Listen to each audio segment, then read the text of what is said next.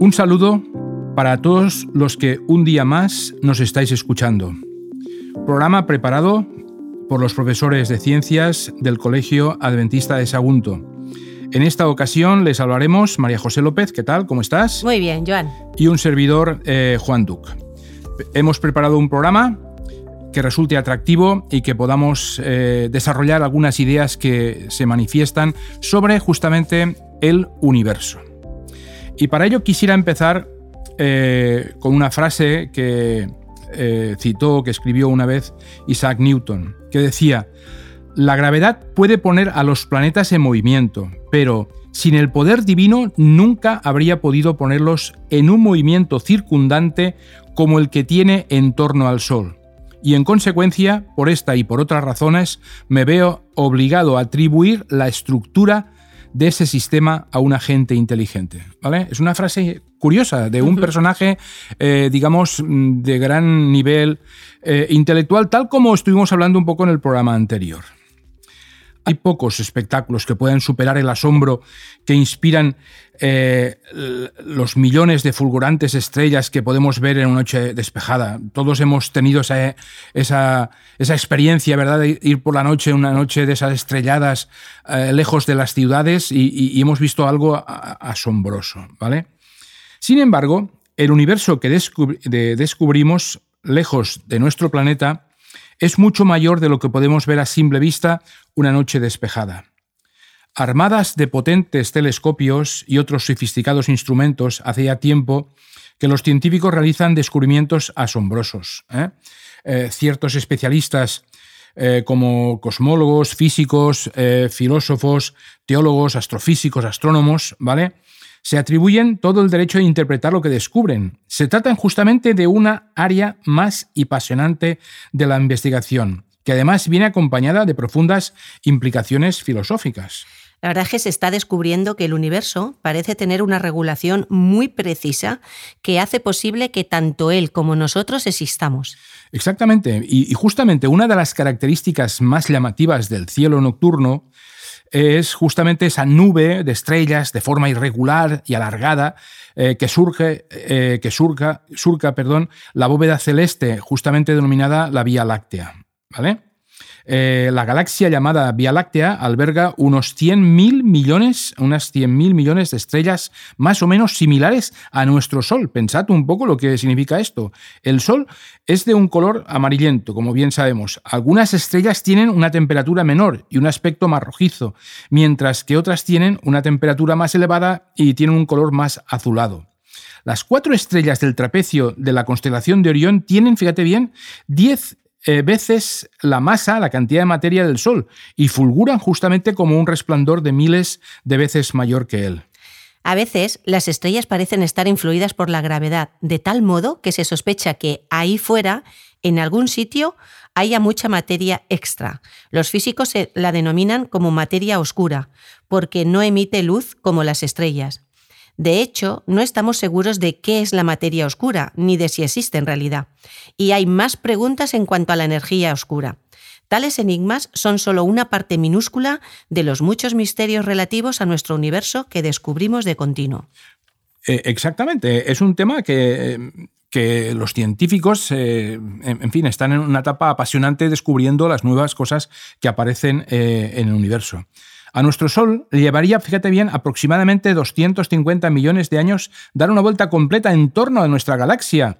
Aunque parezca que esto no es una velocidad elevada, la distancia son enormes que nuestro Sol tiene que viajar justamente a 225 kilómetros por segundo para dar una, una, vuelta completa en ese lapso. ¿eh? Es curioso esto. La verdad es que el universo conocido tiene unos 100.000 millones de galaxias, cada una de las cuales cuenta con una media de 100.000 millones de estrellas. Sí, eh, nuestro sistema solar, en el que hay ocho planetas, eh, incluida la Tierra, que gira de forma ordenada en torno a nuestro benéfico eh, eh, sol, que para nosotros es la fuente continua de energía. Los planetas, que a simple vista en el cielo nocturno asemejan estrellas de movimiento lento, no emiten luz, sino que simplemente reflejan, como bien sabemos, la luz del Sol. En conjunto, eh, tienen al menos unas 60 lunas, incluidas el único satélite que gira alrededor de la Tierra, que es la Luna. Eh, los cuatro planetas interiores entre los que se encuentra la Tierra cuentan con una superficie sólida. Marte es el más parecido a la Tierra. Venus, que orbita en torno al Sol, más cerca de la Tierra, tiene la rareza, fíjate bien, de girar sobre sí al revés de cómo lo hacen los planetas vecinos. Esto complica justamente cualquier idea de que, eh, que, quiera postularse sobre un modelo sencillo para la formación de los planetas mediante un solo acontecimiento. Los planetas exteriores tienen mucha más masa, pero en gran parte son gaseosos, con núcleos rocosos pequeños. Plutón, que está más alejado que los planetas, es diferente y está constituido en parte de metano helado y como Venus gira sobre sí mismo en sentido contrario al de la mayoría de los planetas. Eso es un detalle curioso que no deberíamos de, pasar. Que no todos tienen la misma, ¿no? La misma. Eh, eh, unos giran de izquierda a derecha, otros de, y estos de derecha a izquierda. Saturno, distinguido por muchos y asombrosos anillos, es tan liviano que en realidad, fíjate bien, flotaría en el agua si pudiésemos localizar un estanque de agua de ese tamaño. ¿eh? El mayor de los planetas, Júpiter, también en gaseoso tiene una, una luna, Io, que es intensamente volcánica. Entre Marte y Júpiter hay un anillo de muchos miles de cuerpos rocosos irregulares pequeños denominados asteroides. Y aquí viene un dato muy curioso, muy interesante. Júpiter tiene una masa tan enorme que atrae justamente a esos restos, que en caso contrario harían impacto en la Tierra. Los astrónomos calculan que si no estuviese ahí, la Tierra, la Tierra, sería alcanzada aproximadamente mil veces más a menudo que en la actualidad por cometas y restos eh, cometarios. Los helados cometas de largas colas que viajan en torno al sistema solar, siguiendo rutas previsibles, son un elemento más añadido a la intriga de nuestro complicado sistema eh, solar. Eh, y esto creo que es algo a resaltar. Es decir, nuestro planeta se siente protegido por la gran fuerza de atracción que tiene Júpiter sobre estos asteroides. Desde nuestra diminuta Tierra no es fácil captar lo alejadas que están otras partes del universo. Puede que parezca que nuestro Sol está ahí mismo, pero se encuentra a casi 150 millones de kilómetros. No cuesta conceptualizar tales cifras.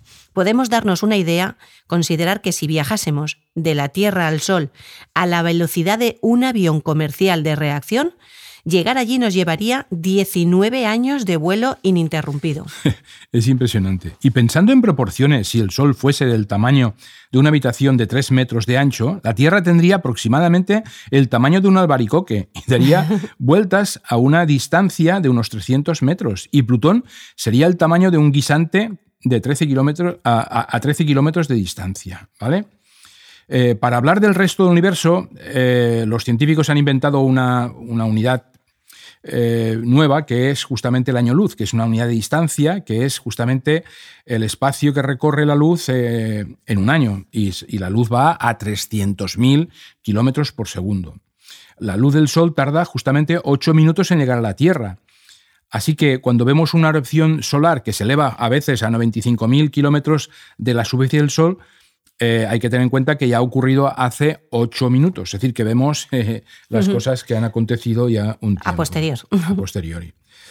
Eh, aunque se calcula que el universo visible tiene unos 70.000 trillones, es decir, 7 por 10 elevado a la 22 de estrellas, eh, dadas las tremendas distancias que hay entre las estrellas, las galaxias y los cúmulos galácticos son incremente, eh, está incrementalmente vacío, es decir, que el universo está vacío en ese aspecto.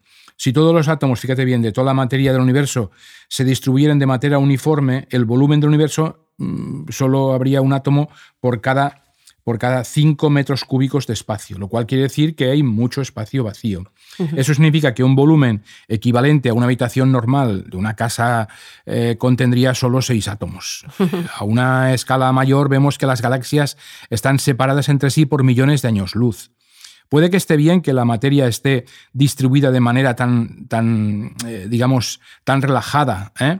el físico Freeman Dyson calcula que si la distancia entre las estrellas hubiese sido 10 veces menor de lo que es, habría una gran probabilidad elevada, una gran probabilidad de que otra estrella se hubiese acercado lo bastante a nuestro sistema solar como para perturbar justamente la órbita de los planetas. Y esto podría ser desastroso para vivir aquí en la Tierra. ¿vale?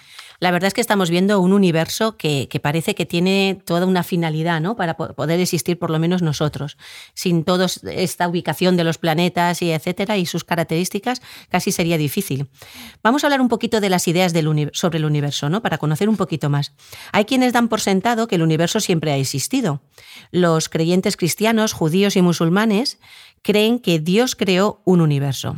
Y las religiones orientales como el hinduismo y el budismo tienen una variedad de ideas y sugerencias de ciclos repetitivos de cambios que se dan a lo largo del tiempo. Aparecieron varios gigantes intelectuales entre ellos, como ya has nombrado, Joan, eh, Newton, por ejemplo, quien describió las leyes de la gravedad y el movimiento que explicaban las trayectorias de las estrellas. Los científicos habían empezado a demostrar que el universo era explicable y predecible. En consecuencia, algunos veían entonces pues, menos necesidad ¿no? de, de incluir a Dios. Vamos a abordar brevemente el desarrollo de estas ideas, porque tal desarrollo de vislumbres útiles de cómo trabaja la ciencia lo podemos llegar a ver. Hace aproximadamente un siglo empezaron a surgir serios problemas en el mundo submicroscópico de lo diminuto, de los átomos y de la energía que emiten. ¿eh? De ahí se habló de la teoría cuántica.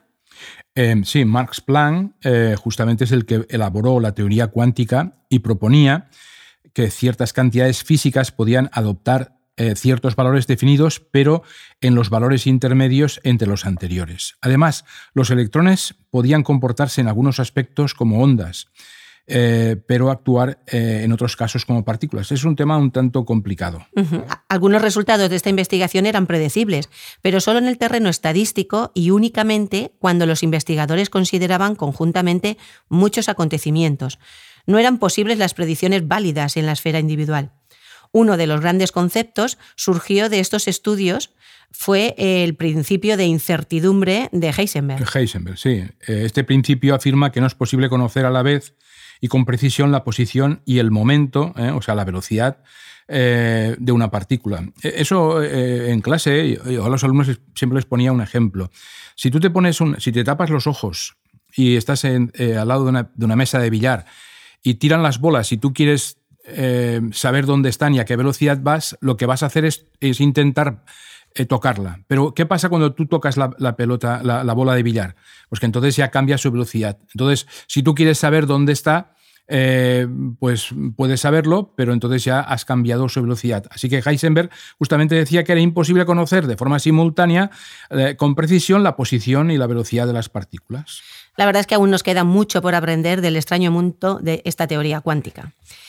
Igual de desconcertante para la manera en que solemos ver las cosas es la teoría de la relatividad, desarrollada por Albert Einstein en 1879-55. Sí, Einstein, nacido en Alemania, eh, formado académicamente en Suiza, creía firmemente en Dios, pero no en el tipo de Dios en el que los cristianos suelen pensar, un Dios que actúa como creador y que se inmiscuye en nuestra eh, vida personal. Para Einstein, la coherencia, el orden y la armonía del universo representan a Dios. Eh, acordaros aquel famoso comentario de que Dios no juega los dados, es un reflejo justamente de su forma de pensar.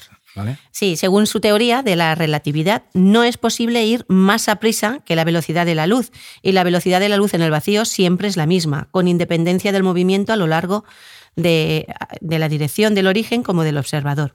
Si estudiásemos algo que viaja a una velocidad cercana a la de la luz, observaríamos que los relojes se atrasan, las longitudes se acortan y la masa aumenta.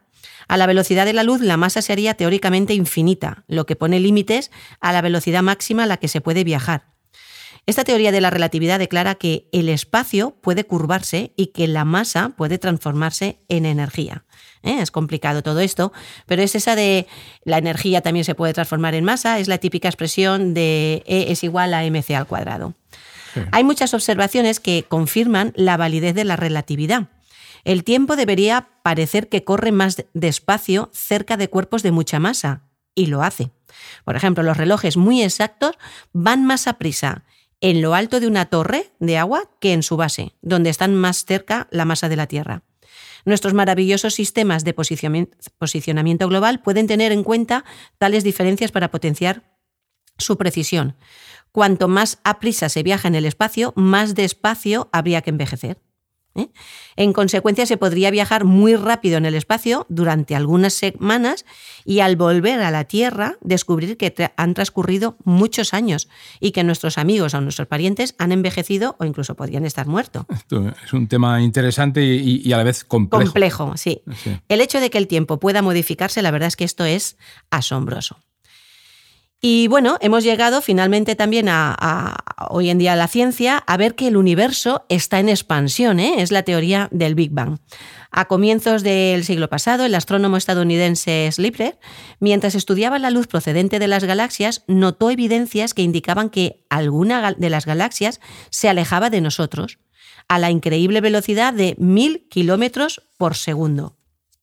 En la década de 1920, Hubble, un famoso astrónomo, pues se dedicaba al estudio de las galaxias utilizando el recién estrenado telescopio de dos metros y medio del Monte Wilson, situado en California, y descubrió que cuanto más alejada estaba una galaxia, más deprisa se alejaba. Calculó las distancias basándose en el brillo de ciertas características astronómicas estándar, más o menos como determinar lo alejada que está una vela basándonos en su brillo. El método no era muy preciso, dado que no todas las estrellas tienen el mismo brillo. En la actualidad pueden entonces calcularse la distancia de las galaxias que contienen las estrellas. Los científicos han intentado determinar la edad exacta, del universo, partiendo de la suposición de que empezó muy pequeño y calculando luego cuánto tiempo le habría llevado expandirse hasta alcanzar su tamaño actual. Sí, los cálculos recientes justamente sitúan la edad del universo en un intervalo entre 10 a 15 mil millones de años. ¿eh? Y la idea de que el universo se expande a gran velocidad planteó un serio reto para los puntos de vista tradicionales de comienzos del siglo XX. Si el universo aumenta realmente de tamaño, ello quiere decir que en el pasado era menor y que antes de eso era aún menor. Y al final se llega a un punto en que se empieza a pensar en cuándo, cómo y por qué el universo llegó tan siquiera a la existencia. Esto implica que el universo no siempre ha estado ahí. Y entonces abre la puerta a preguntarse, ¿cómo empezaron las cosas? Y si alguna maestra, alguna mente maestra como la de Dios, podría haber dado origen a todo. O, si no fue Dios, ¿cómo entonces empezó la nada? Sin embargo, la idea de que Dios haga cosas en la naturaleza es en la actualidad un punto de vista muy importante en la ciencia. El afamado astrónomo Robert Hastrop comenta que cuando un científico escribe sobre Dios, sus colegas dan por sentado que está ya muy mayor o que se llega a estar volviendo majareta. Sí, no obstante, eh, la idea de que el universo llegara a la existencia súbitamente se parece mucho al relato bíblico, de cómo Dios dio inicio eh, a las cosas. Si el universo tuvo un comienzo, ¿qué ocurrió en aquel momento trascendental? No lo sabemos, pero los teóricos han ofrecido ideas interesantes. El modelo aceptado en la actualidad, como tú bien decías, se denomina el Big Bang, que es la gran explosión. ¿eh? Sí, el nombre proviene de Sir Fred Hoyle, famoso cosmólogo británico, que ha sido uno de los críticos más ruidosos de la teoría. Él introdujo la expresión Big Bang a modo de designación despectiva, ¿no? pero la sugerente y descriptiva terminología cuajó. Hace unos 12.000 millones de años, toda la materia del universo estaba en una partícula menor que el núcleo de un átomo. La partícula habría sido enormemente pesada y habría estado sumamente caliente al tener una densidad y temperatura casi infinitas. Durante el primer instante temporal del universo, en ese instante las condiciones eran tan diferentes en nuestras leyes de la física que fallan y no tienen aplicación. Cualquier detalle sería sumamente especulativo. El universo empezó a expandirse a la vez que empezó a enfriarse. Esa expansión prosiguió y se desarrollaron estrellas, galaxias, cuando el universo alcanzó los mil millones de años de antigüedad. Entonces siguieron formándose las galaxias y llegaron a la existencia nuestros elementos más pesados, al irse colapsando las estrellas Nuevas estrellas y sistemas solares se apropiaron de esos elementos más pesados al ir tomando la forma de un tipo de universo más maduro. ¿Qué ocurre al final de esto? Los cosmólogos han ofrecido ideas diversas. En el futuro es posible que el universo frene y se colapse, lo que sería la gran implosión. Se llamaría entonces el Big Crunch. Universal catastrófica gigantesca, o que siga expandiéndose hasta acabar diluyéndose en un vacío carente de rasgos diminutivos. Eh, eh, está bien, es una, gran exposición. Lo que pasa que esto hay que reconocer que, eh, bueno, mm, demostrarlo o tener evidencias claras es muy difícil.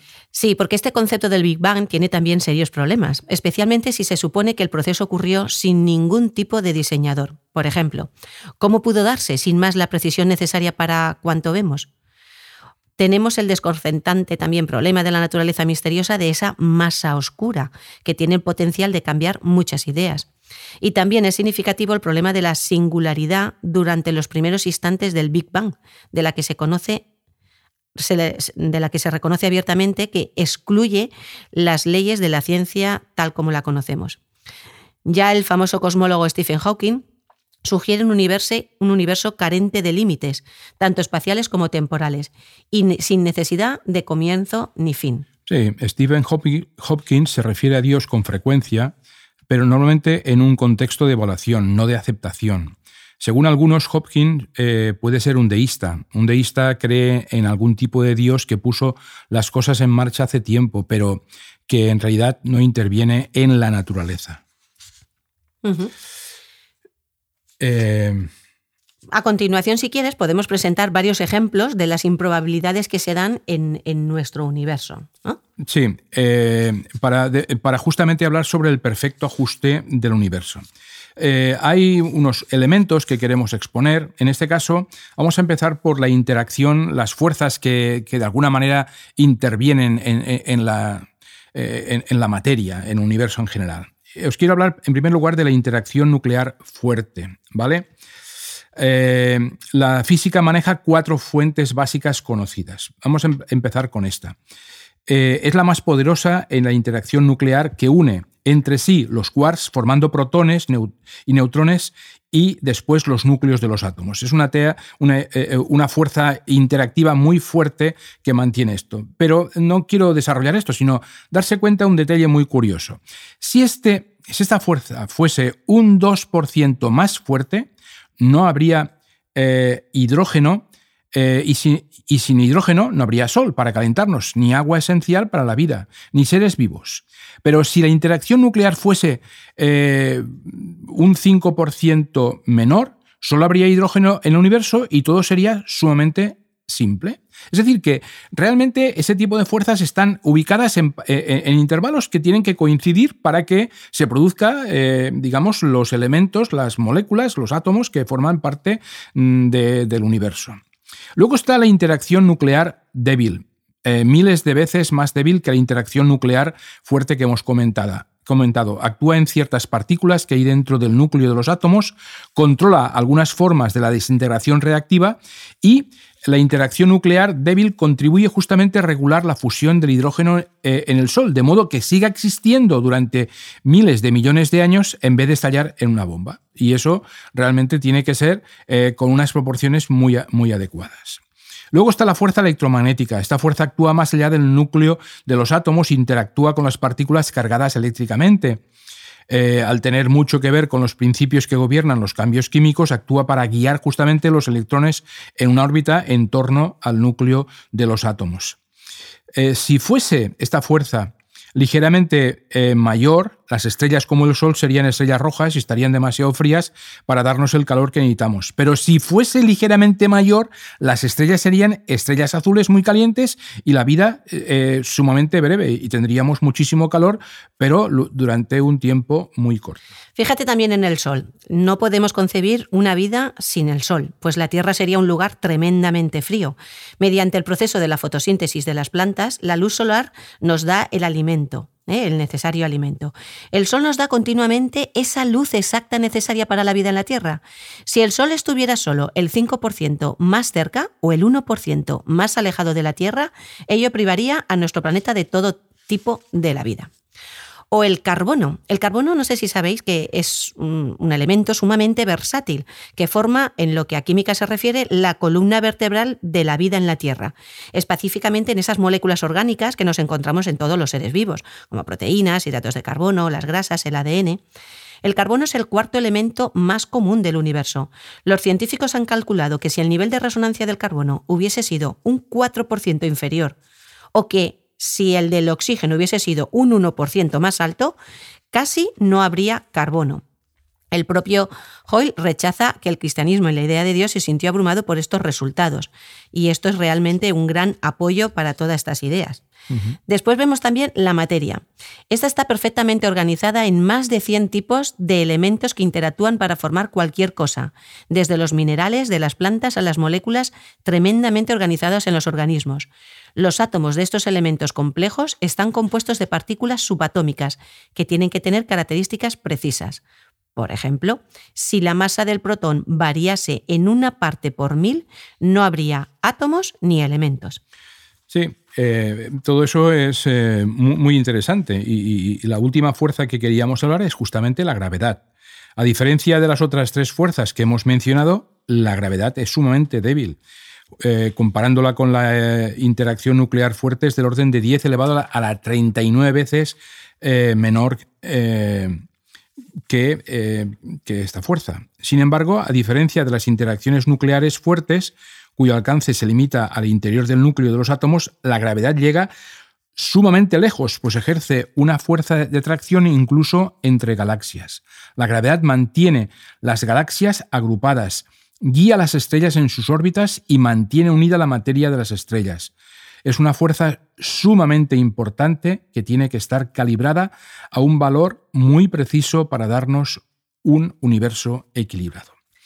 Y nosotros queremos terminar con un resumen, con una apreciación personal eh, sobre lo que hemos hablado en este programa.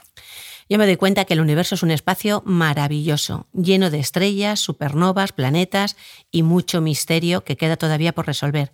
Creo que no conocemos ni una ínfima parte de él.